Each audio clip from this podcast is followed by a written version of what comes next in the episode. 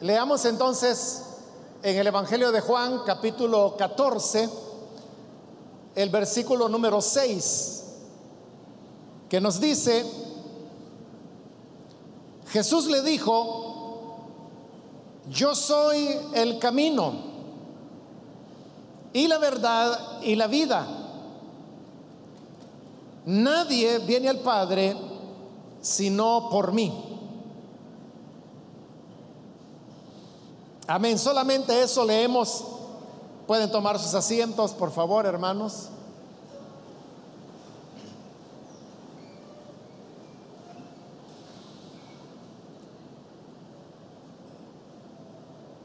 Hermanos, sabemos que el Señor Jesús vino para enseñar muchas verdades espirituales acerca de Dios, de sí mismo y de la vida que él había venido a manifestar. Y para dar a entender todas estas enseñanzas, Jesús muchas veces recurrió a ilustraciones que eran muy fáciles de comprender para las personas. Como cuando él dijo en una oportunidad, yo soy la luz del mundo, y el que me sigue no andará en tinieblas. Para cualquier persona es fácil entender qué es la luz y qué significa andar detrás de la luz, porque él dijo, e-, el que me siga, entonces la luz va adelante, uno va detrás. Es lo que hacemos, por ejemplo, en una noche oscura y usted lleva una lámpara, lo que hace es iluminar adelante de usted, la luz va adelante, usted va detrás. En otra ocasión Jesús dijo, yo soy el pan vivo que descendió del cielo. El que coma de mí no morirá jamás. De nuevo, en el oriente todas las personas sabían que, era el pan, el pan para ellos era un elemento básico de, de su dieta. Y cualquiera podía entender que era el pan, que era comer del pan y la vida que se recibe a través del pan. Eran, como le digo, comparaciones que él usaba para que incluso los más pequeños, los niños literalmente, pero también aquellas personas que, que no tuvieran mucha comprensión intelectual, podían entender lo que él estaba enseñando. Pues en esta ocasión que hemos leído, en este capítulo 14, encontramos que nuevamente el Señor hace una comparación para manifestar quién es Él. Y vemos que Él dijo, yo soy el camino. Es decir, Él se estaba comparando con un camino. De igual manera, tanto hermanos en la época, cuando Jesús dijo esas palabras, como hoy en día, todos nosotros entendemos y sabemos que es un camino. Pero el hecho de que entendamos que es un camino, no siempre lleva, hermanos, a que uno pueda extraer todo, todo el significado de lo que un camino nos aporta. Pero podemos hacerlo para así entender qué era lo que Jesús quería enseñar cuando él dijo, yo soy el camino. Todo camino es una invitación, hermanos, a caminar.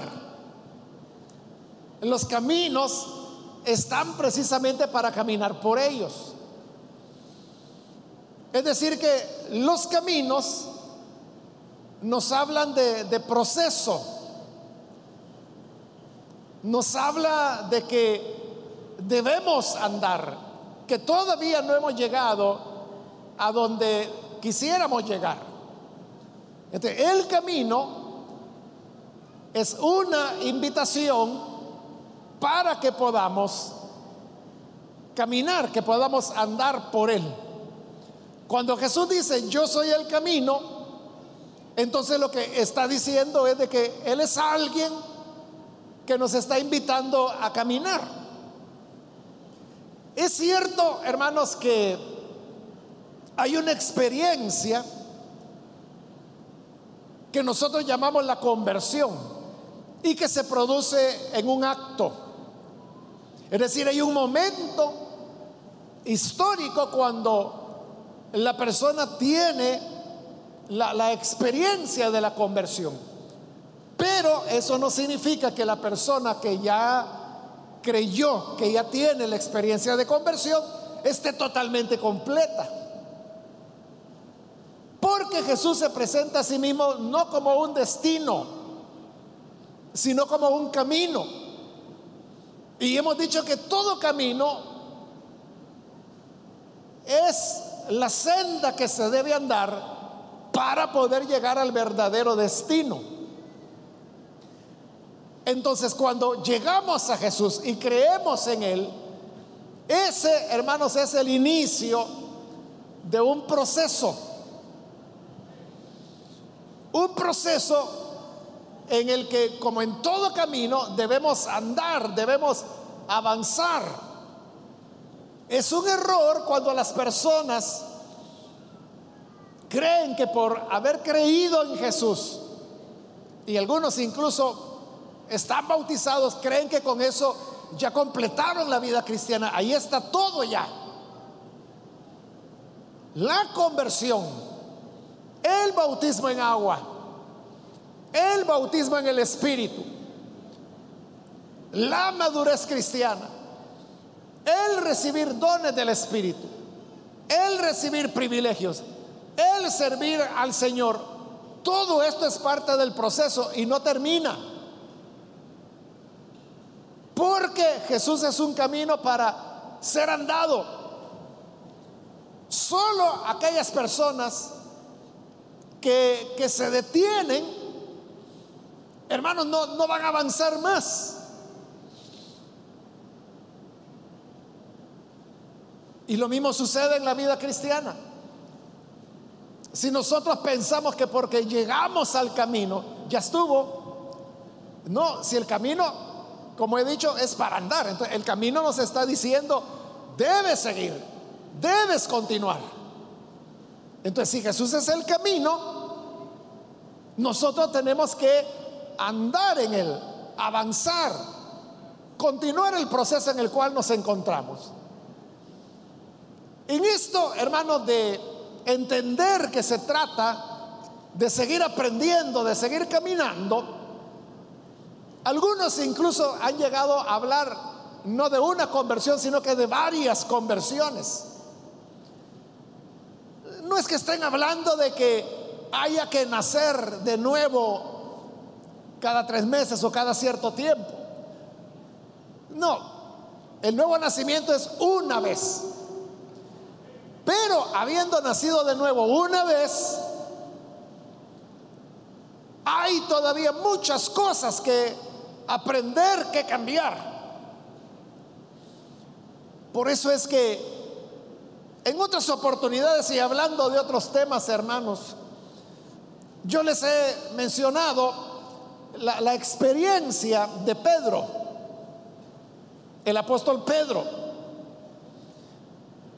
Y he preguntado algunas veces, ¿cuándo se produjo la conversión de Pedro? Porque hay diferentes momentos en la vida de Pedro en los que uno pudiera decir, bueno, allí fue la conversión. Podría ser, hermanos, en el momento cuando Jesús le llamó y le dijo, sígueme. Y entonces en el acto de seguir a Cristo, comenzar a andar por el camino, uno podría decir, ahí fue la conversión de Pedro. Bueno, pudiera ser que ahí fue. Pero recordemos que después hubo una oportunidad cuando Jesús estaba en la barca de Pedro y él estaba enseñando a las multitudes Y le había pedido a Pedro que dejara una porción de agua entre él y la multitud para que la gente no lo aplastara. Cuando Jesús terminó de hablar, le dijo a Pedro, mira, boga hacia adentro. Entonces Pedro empezó a dirigir la barca hacia adentro del lago. Y al llegar adentro, Jesús le dijo, mira, tira la red hacia la derecha. Pedro la tiró y cuando la tiró había pescado una gran cantidad de peces. Pedro sabía que esto era sobrenatural. Y sabiendo que esto era sobrenatural, Pedro cayó allá en la barca de rodillas delante de Jesús. Y le dijo, Señor, apártate de mí que soy pecador. Y Jesús le dijo, no temas, porque de hoy en adelante serás pescador de hombres. ¿Fue esa la conversión de Pedro? Fue, fue en ese momento cuando Pedro tuvo su conversión al Señor o fue antes, como dijimos, cuando Jesús le dijo que lo siguiera. Pero no termina ahí, hermanos, sino que hay más oportunidades como cuando otra vez estando ellos en la barca, Jesús venía caminando sobre el agua en medio de una tempestad. Cuando vieron a Jesús caminando sobre el agua, ellos se espantaron y pensaron que era un fantasma. Pero Jesús le dijo, no, no tengan temor, soy yo. Entonces Pedro le dijo, Señor, si eres tú de verdad, ordena que yo vaya sobre las aguas hacia ti. Está bien, le dijo, ven. Y Pedro salió y comenzó a caminar sobre el agua. Pero hasta que ya iba caminando sobre el agua, reparó en que estaban en medio del lago, en medio de una tempestad y comenzó a hundirse. Jesús llegó, lo tomó de la mano y lo subió a la barca y le dijo, ¿por qué dudaste? Fue ahí la conversión de Pedro. ¿O fue la conversión de Pedro cuando estando ahí en Filipos de Cesarea, Jesús les preguntó, ¿quién dice la gente que soy?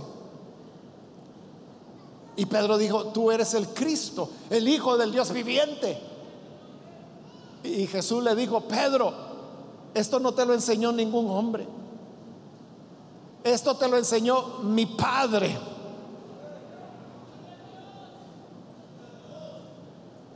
Le digo, esto no te lo enseñó ni carne ni sangre, sino mi Padre que está en los cielos. Fue allí la conversión de Pedro. Cuando él tuvo esta iluminación acerca de quién era Jesús. O fue la conversión de Pedro cuando llegaron al monte de la transfiguración. Y Jesús fue transfigurado delante de ellos y vieron la gloria del Padre.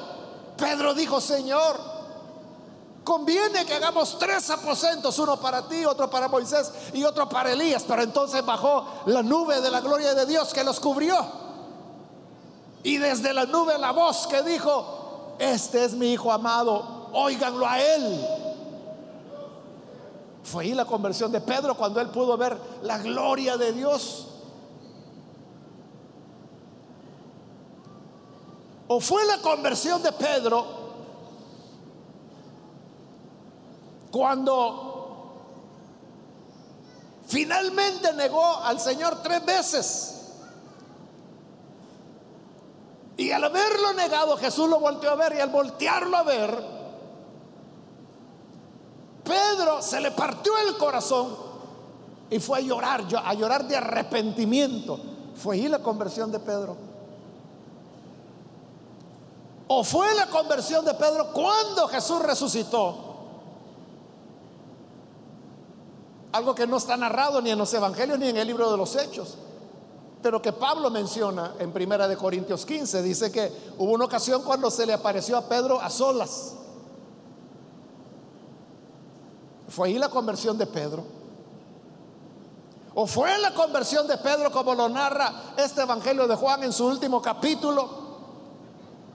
Cuando dice que ya resucitado, Jesús le preguntó tres veces a Pedro, ¿me quieres? ¿Me quieres? ¿Me amas? Y luego le dijo, sígueme. Y Pedro comenzó a seguirlo. Fue allí la conversión de Pedro. ¿A dónde fue la conversión de Pedro? Usted puede ver que es difícil decir, ¿verdad? Pero de lo que no habría ninguna duda es que cada uno de estos momentos que he mencionado, y hay otros, Pedro fue teniendo experiencias que lo fueron cambiando, es decir, lo fueron convirtiendo. Y a esto es a lo que se refieren, como le decía, algunos autores cuando hablan de conversiones en plural. En todo caso, estamos hablando de lo mismo que Jesús quiso decir cuando expresó, yo soy el camino. Entonces, en el camino debemos andar. Jesús nos invita a andar, a conocer más de Él, a crecer, a avanzar. Hace poco una hermana, madre de familia, me hablaba de su hija y me decía, mire, mi hija desde niña ha estado en la iglesia, ha servido en la iglesia infantil, pero hoy se me ha vuelto rebelde, me dijo. Ya no quiere las cosas de Dios.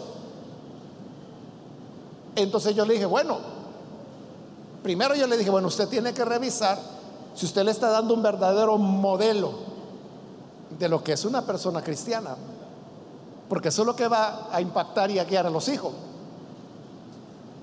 Y ella me dijo, hermano, yo no soy perfecta, me dijo, pero He tratado de hacer todo. Ah, bueno, está bien, le dije yo. Entonces, si es así, solo le queda una cosa, orar por la conversión de su hija. No me dice, si ella ya recibió a Jesús, ya bautizada en agua, me si hasta privilegios ha tenido en la iglesia infantil, me ha servido allí. Pero ore por ella, le dije, por su conversión. ¿Entiende? Este, obviamente ella ya no es una niña, ahora es una jovencita una muchacha más bien, y ella entonces hoy tiene que caminar. Y esto requiere, hermano, de que nosotros vayamos siendo renovados a cada momento. Nadie debe sentirse conforme, como le decía, con el hecho de haber creído en Jesús. Bueno, yo ya creí en Él, ya me bauticé, como que si ya todo está hecho y de ahí en adelante, solo a que los años pasen, Siempre tengo que acordarme de ir a la iglesia. Ahí voy cuando puedo. Y así, así lo va pasando. Y eso es todo. No. Por eso es que Jesús dijo, yo soy el camino. Porque el camino es para andar, es para caminar. Entonces debemos caminar. Como dice la carta de Pedro, crecer en la gracia. Crecer en el conocimiento.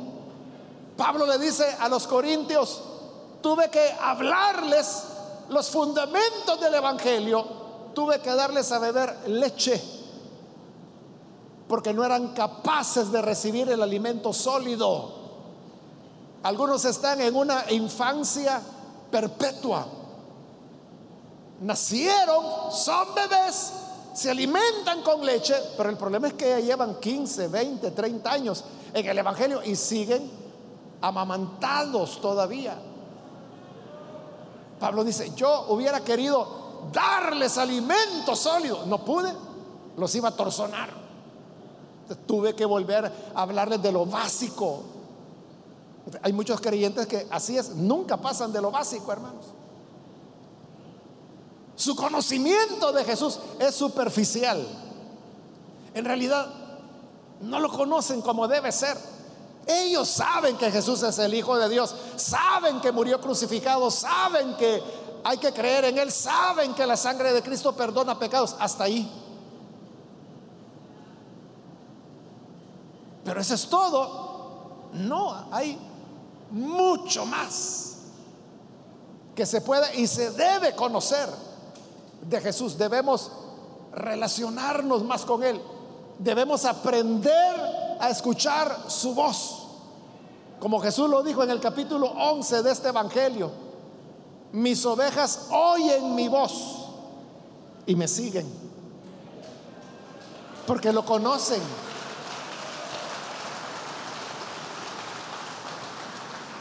Distinguen cuál es la voz del pastor. Por eso es que a mí me impresiona cuando a veces hay personas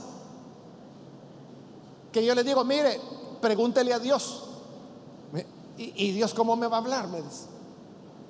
significa que nunca le ha hablado. Entonces, ¿por qué dice que es creyente? Porque la fe y la conversión inicial, ese nuevo nacimiento, se produce cuando oímos a Dios que nos está llamando. Si usted se pregunta, ¿y cómo me va a llamar? Entonces no es nacido de nuevo. Pero cuando escuchamos al Señor, nos relacionamos con Él. Hermano, uno va, va entendiendo.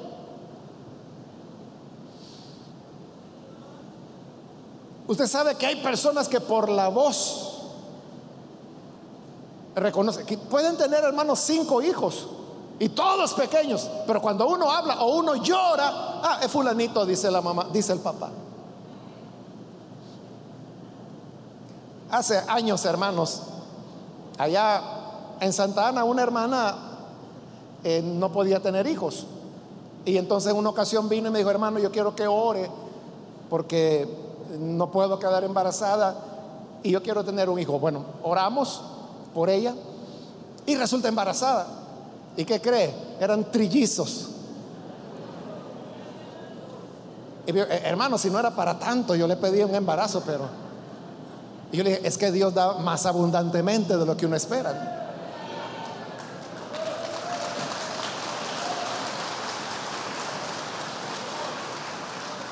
Lo que le quiero decir es que nacieron los, tres niños, ¿verdad? Tres varones, gemelos idénticos. Y empezaron a crecer. Y siempre, hermanos, al final del culto, los niños llegaban a saludarme. Y, como los vestían igual a los tres, ¿verdad? Pero aunque los hubieran vestido diferentes, hermano, eran idénticos, los tres. Y yo le decía, ¿quién es fulano? Yo me decía. Y me engano porque me sabía los nombres. Yo me decía, ah, entonces tú eres fulano, sí. Yo espero que hayan sido sinceros conmigo y que me hayan dicho la verdad. Pero hermano, ¿cómo los distinguía? Bueno, lo que le quiero decir es que el papá, la mamá, perfectamente perfectamente sabía quién era quién. ¿Cómo? Ahí está lo que le digo, conocer a las personas. Mire, estos muchachos llegaron a la adolescencia y usted sabe que todos los adolescentes tienen sus inquietudes. Entonces uno de ellos tenía una novia, los tres salían con ella. Y la niña no se daba cuenta que, que andaba con uno, con el otro y con el otro se turnaban. Hoy te toca a vos, vaya, ahí la sacás. Y cuando este volvía, ¿de qué hablaron? De esto y de esto y esto, vaya, hoy va vos y así, los tres. Yo creo que ella nunca se dio cuenta que no andaba con uno, sino que con los tres. Así era la cosa. Bueno, ellos superaron eso. Hoy ellos ya son adultos, hermano. Estoy hablando de eso de años, ¿verdad? Y gracias a Dios ellos están en la obra, siguen sirviendo al Señor. Pero eso yo se lo cuento como, o sea, cómo hace uno para conocerlo. Esa es la cuestión, ¿cómo conocemos a Jesús? Hay que andar, hay que caminar, no hay que detenerse. Pero, hermanos, también hay otra enseñanza que el camino nos da. Y es que todo camino tiene una dirección, lleva a algún lugar. Si usted dice, quiero ir a Metapán, bueno, solo hay una carretera que llega, lleva allí, ¿verdad? O si usted dice, yo quiero ir a Gotera, quiero ir a Usulután, entonces cada camino tiene su destino. Entonces, los caminos tienen un destino y por lo tanto tienen una dirección. Andar en un camino es ir en dirección a algo y hacia dónde nos lleva este camino que es Jesús. Él lo dijo ahí en el mismo versículo. Nadie viene al Padre sino por mí. Jesús es un camino con una dirección y esa dirección es al Padre. Ahí es donde queremos llegar. queremos llegar al Padre, nuestro destino es la gloria de Dios. ¿Cómo podemos llegar a Él?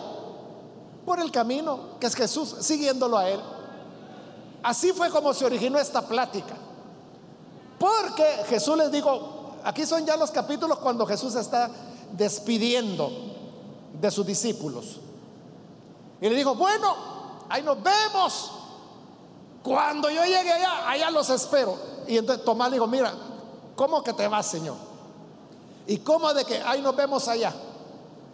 ¿Cómo vamos a saber cuál es el camino si ni siquiera sabemos a dónde vas?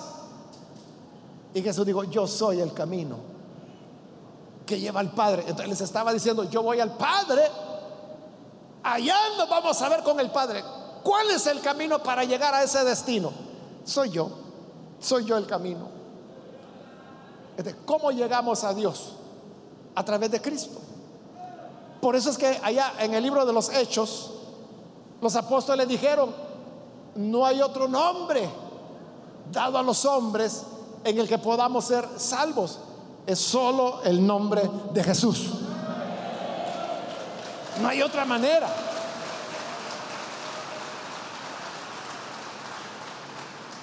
Usted no puede llegar a Chalatenango si toma la carretera al puerto. Y si quiere llegar al Padre, tiene que entrar por Jesús. Usted puede decir, no, yo me voy por este otro camino, yo me voy tras este santo, yo me voy tras este enseñador o pastor. Esos son caminos que le van a llevar a saber a dónde. Pero si usted quiere llegar al Padre, solo hay un camino. Y ese es Jesús. Yo soy el camino, dijo él. Hay que andar por él. Y debo terminar ya, hermanos, mencionando que precisamente porque el camino es para andar y el camino tiene una dirección, conduce a un destino. Por eso es que en la Biblia encontrar el camino es la salvación. En tanto que extraviarse del camino es la condenación. Así lo presenta la escritura. Allá en el libro de los Hechos, ya casi en los capítulos finales, encontramos que en Jerusalén, en el ambiente del judaísmo, a los creyentes en Cristo les llamaban el camino, porque eso era la fe cristiana, un camino que tenía una dirección que nos enrumbaba hacia Cristo, hacia el Padre.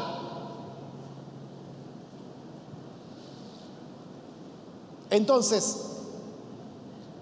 la salvación es cuando podemos encontrar ese camino.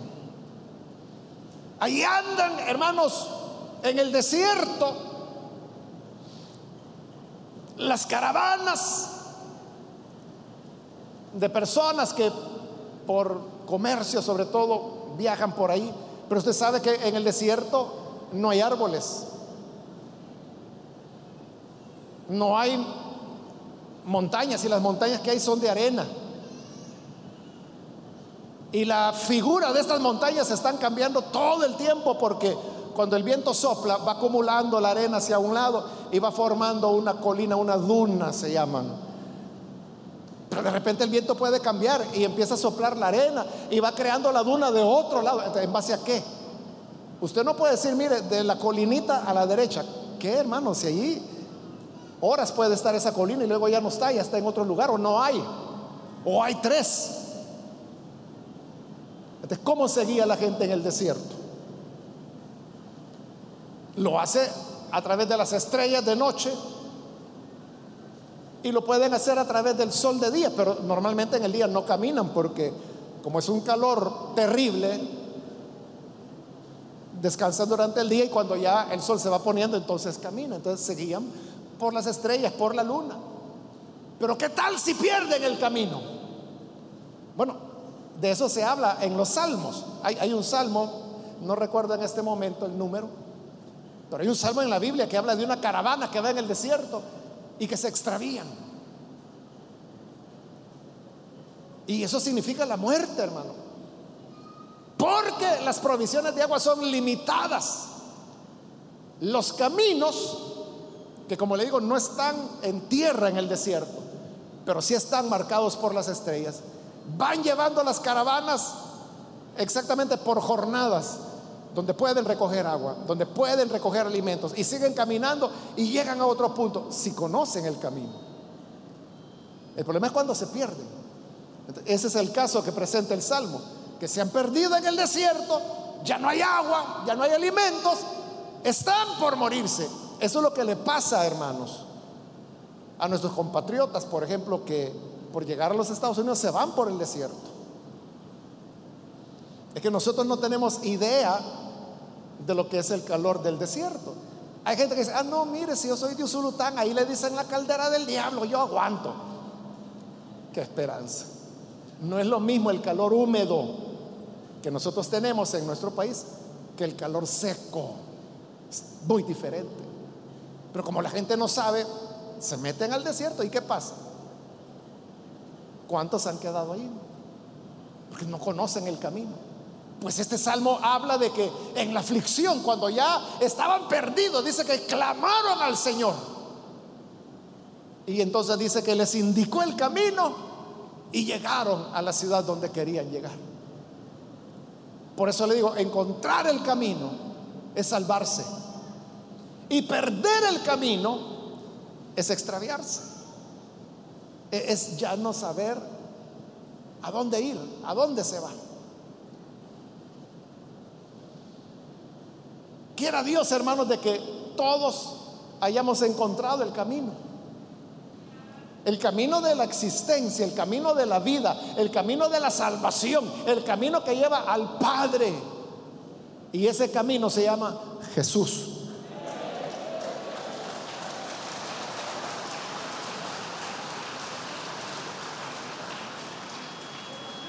Y el que se aparta, hermano, del camino,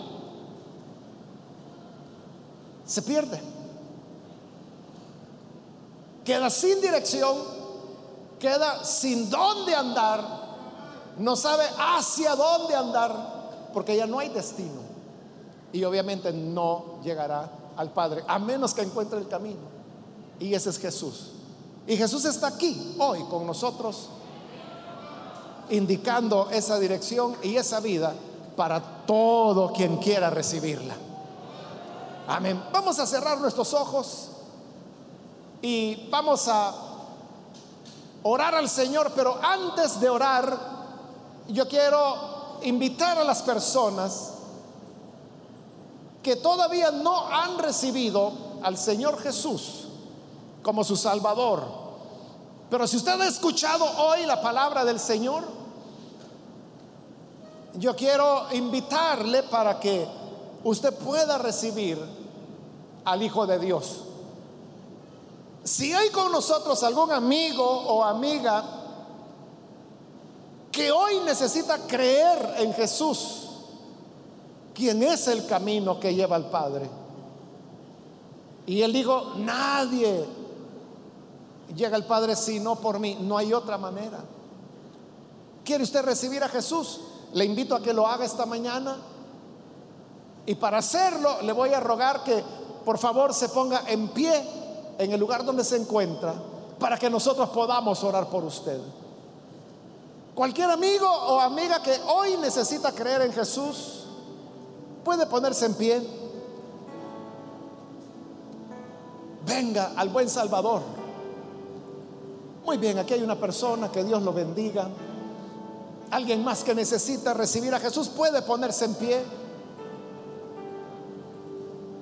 Quiere encontrar el camino, hoy puede hacerlo, puede ponerse en pie para que oremos por usted. Muy bien, allá atrás hay otra persona, que Dios lo bendiga. Alguien más que necesita recibir al Señor, puede ponerse en pie. Hoy es el momento para hacerlo. Si usted se encuentra en la parte de arriba o se encuentra en el parqueo, hoy puede recibir a Jesús. Póngase en pie para que oremos por usted. Muy bien, aquí hay otra persona, que Dios lo bendiga. ¿Alguien más? Muy bien, aquí hay otra persona, Dios lo bendiga también. Otra persona que necesita recibir a Jesús puede ponerse en pie. Venga, siga el camino, ande por él. Hay mucho que podemos conocer de Jesús. También quiero invitar si hay personas que se han alejado del Señor, pero hoy necesita reconciliarse. De igual manera, póngase en pie para que podamos orar por usted. Todo hermano o hermana que necesita reconciliarse, póngase en pie para que oremos por usted. Muy bien, aquí hay un joven que lo hace, que Dios lo bendiga. Aquí hay otra persona más. Que Dios la bendiga. Alguien más que necesita reconciliarse puede ponerse en pie. Es el momento para hacerlo. Alguien más, ya sea que es primera vez o reconcilio, póngase en pie para que oremos por usted. ¿Hay alguien más que lo hace? Aproveche este momento para que la gracia de Dios le pueda alcanzar. Bien, vamos a orar ahora, pero hago la última invitación. Si hay alguien más que necesita recibir a Jesús por primera vez o necesita reconciliarse, póngase en pie. Y esta es ya la última invitación que hice.